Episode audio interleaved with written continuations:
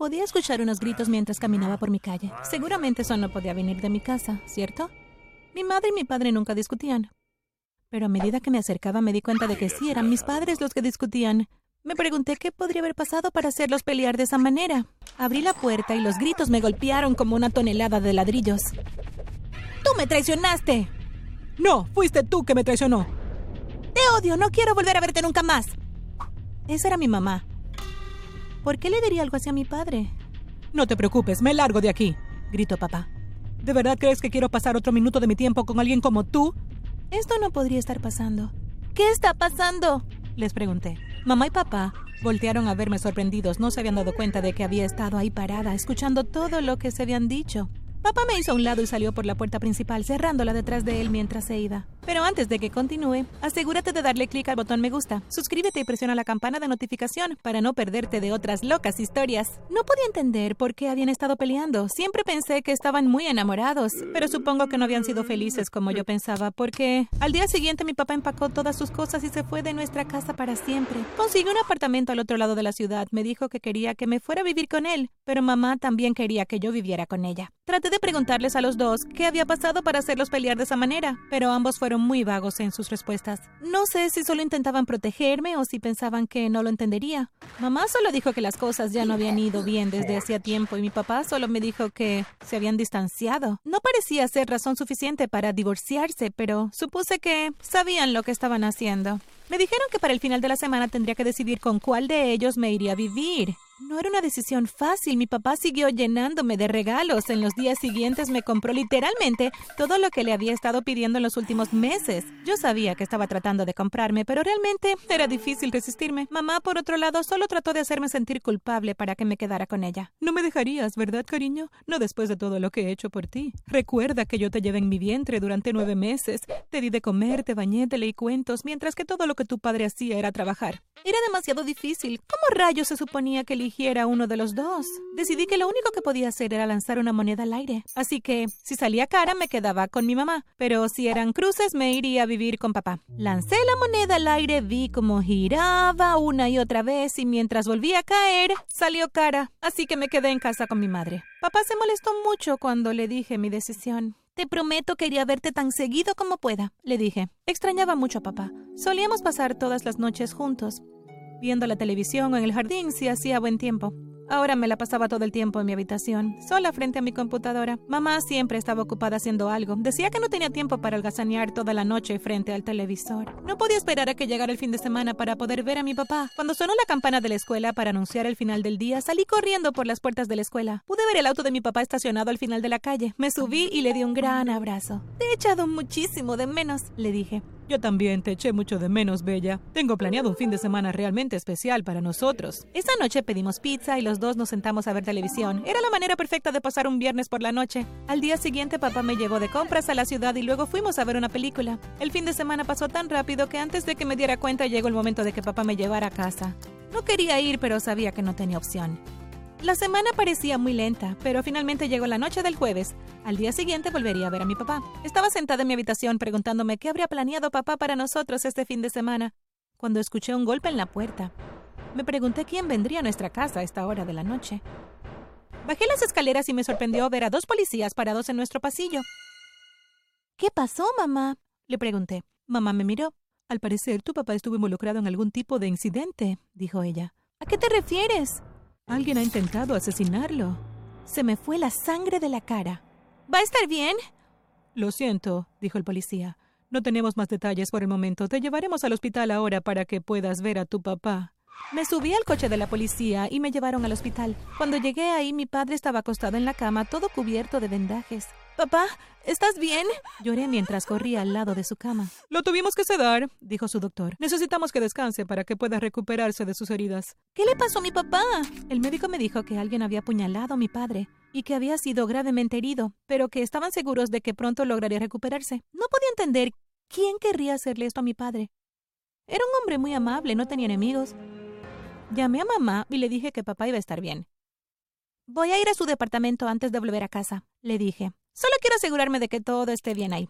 Ok, Bella, ten cuidado, dijo mamá. Cuando llegué al departamento de papá, todo se veía normal. No había señales de que alguien hubiera intentado entrar ni nada fuera de lo común. Entré al departamento, se veía exactamente igual de como lo dejé la semana pasada. Nada extraño, fuera de lugar. No hacía ningún sentido en lo absoluto. Estaba a punto de irme cuando de repente vi algo en el suelo. Era una piedra preciosa. Era redonda y rojo rubí. Me pregunté de dónde podría haber salido. Lo recogí y me lo guardé en el bolsillo. Decidí que se lo preguntaría a papá cuando se despertara. Cerré la puerta con llave y volví a casa con mi madre. Pensé que mi mamá mostraría un poco de preocupación por papá, pero parecía que no le importaba en lo absoluto. Cuando entré en la cocina, ella no me preguntó nada. Simplemente siguió revolviendo la olla en la estufa. La cena ya está lista, Bella, dijo ella. Ve a darte una ducha y baja a cenar. Hice lo que mamá me dijo, no podía creer que estuviera siendo tan desalmada. Aunque ahora se estaban divorciando, en algún momento debió haber amado a papá. Después de mi ducha, fui y me senté en la mesa del comedor. Mamá entró con un humeante bowl en las manos. Fue ahí cuando lo vi. El collar que llevaba mamá le faltaba una piedra.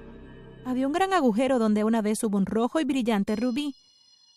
Sabía que tenía que enfrentarla. Saqué el rubí de mi bolsillo. Mamá, ¿esto es tuyo? le pregunté. Oh, gracias, cariño, dijo ella. He estado buscando eso por todas partes. ¿Dónde lo encontraste? En el apartamento de papá. Mamá me miró y se dio cuenta de que yo sabía lo que ella había hecho. Ella era la que había intentado asesinar a mi papá. ¿Por qué querrías lastimar a papá? Le pregunté. Tu papá es un espía del gobierno británico, dijo ella. Había estado intentando sacar mi información confidencial porque yo trabajo para el gobierno de los Estados Unidos. Tenía que silenciarlo. Por eso lo hice. No se lo vas a decir a nadie, ¿cierto? No enviarías a tu propia madre a la cárcel, ¿verdad? Esto es una locura pensé. Voy a ver a papá, le grité. Necesito escuchar lo que él tiene que decir. Salí corriendo de la casa y fui directo al hospital. Papá estaba sentado en la cama, parecía estar muy feliz de verme. Sé que eres un espía, le grité. Se veía bastante sorprendido. ¿Quién te dijo eso? preguntó él. Mamá me lo dijo. Sé todo sobre ti tratando de sacar la información a mamá. Bueno, mamá también te dijo que ella es una espía rusa. No podía creer lo que estaba escuchando. Papá pensaba que yo era estúpida. Mamá no es de Rusia, es de Texas, le dije. Esa es solo una identidad falsa que ha creado para sí misma. Ha perfeccionado el acento de Texas para engañar a todos. Pero, ¿y qué hay de mis abuelos? Le pregunté. Viven en Texas. Nos hemos quedado con ellos muchas veces. Papá me dijo que mi mamá había contratado a esas personas para que se hicieran pasar por mis abuelos, para engañarnos y hacernos creer que ella era de Texas. Espera, ¿entonces los dos son espías? Le pregunté a papá. No, solo tu mamá. No sabía quién creerle. Era una locura. Pensaba que tenía dos padres normales y ahora ambos decían que el otro era un espía. No sabía en cuál de los dos debía confiar, pero viendo que mi papá era el que estaba en el hospital, supuse que era a él a quien debía creerle. Volví a casa de mi madre y empaqué todas mis cosas. Me iré a vivir con papá, le dije a mi madre. No se lo dirás a nadie, ¿verdad? dijo ella. No harías que me enviaran a la cárcel, ¿cierto? Me negué con la cabeza. No me gustaba lo que había hecho, pero ella seguía siendo mi mamá. No se lo diré a nadie mientras nos dejes en paz a mí y a papá. Mamá estuvo de acuerdo y me fui a vivir con mi padre. Un par de semanas después escuché que un automóvil se detenía frente al departamento de mi papá. Miré por la ventana. Era un coche de la policía y dos oficiales caminaban hacia nuestra puerta. Mi corazón dio un vuelco. Antes de que tuvieran la oportunidad de llamar, yo ya había abierto la puerta. Hola, Bella, dijo uno de los policías. ¿Podemos entrar? Los llevé a la sala y nos sentamos en el sofá. Fue entonces cuando me dijeron algo de lo más impactante. Alguien ha intentado asesinar a tu madre, dijeron ellos. Primero mi papá y ahora mi madre, pensé. ¿Ella está bien? les pregunté. Sí, ella está bien. Es solo que queríamos preguntarte si tienes alguna idea de quién podría querer hacerle daño. Les dije a los policías que no sabía nada. Tan pronto como se fueron, me puse el abrigo y me dirigí a la casa de mi madre. Estaba decidida a averiguar quién le había hecho esto. Pensé que como era una espía, tal vez se había metido en problemas con personas peligrosas, pero cuando llegué a la casa de mi mamá vi algo que no me esperaba. En el suelo había un pañuelo. Lo recogí. Lo reconocería en cualquier lugar. Tenía las iniciales de mi papá bordadas en una esquina. Me sentí más confundida que nunca. Me empecé a preguntar si mi mamá había estado diciendo la verdad todo este tiempo. ¿De verdad todo este tiempo papá había sido el espía? Decidí que la única forma de saber la verdad era juntar a mis padres y obligarlos a que me contaran qué estaba pasando.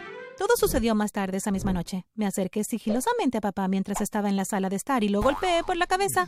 A mamá le vendé los ojos mientras dormía. Los arrastré a ambos al sótano y los até a una silla. Ah, y si te estás preguntando cómo logré secuestrar a dos espías, soy toda una maestra en karate. Lo practiqué durante más de 10 años. Creo que eso fue algo muy bueno que mis padres hicieron por mí. Mi papá tardó un rato en recuperarse del golpe en la cabeza, pero finalmente abrió los ojos.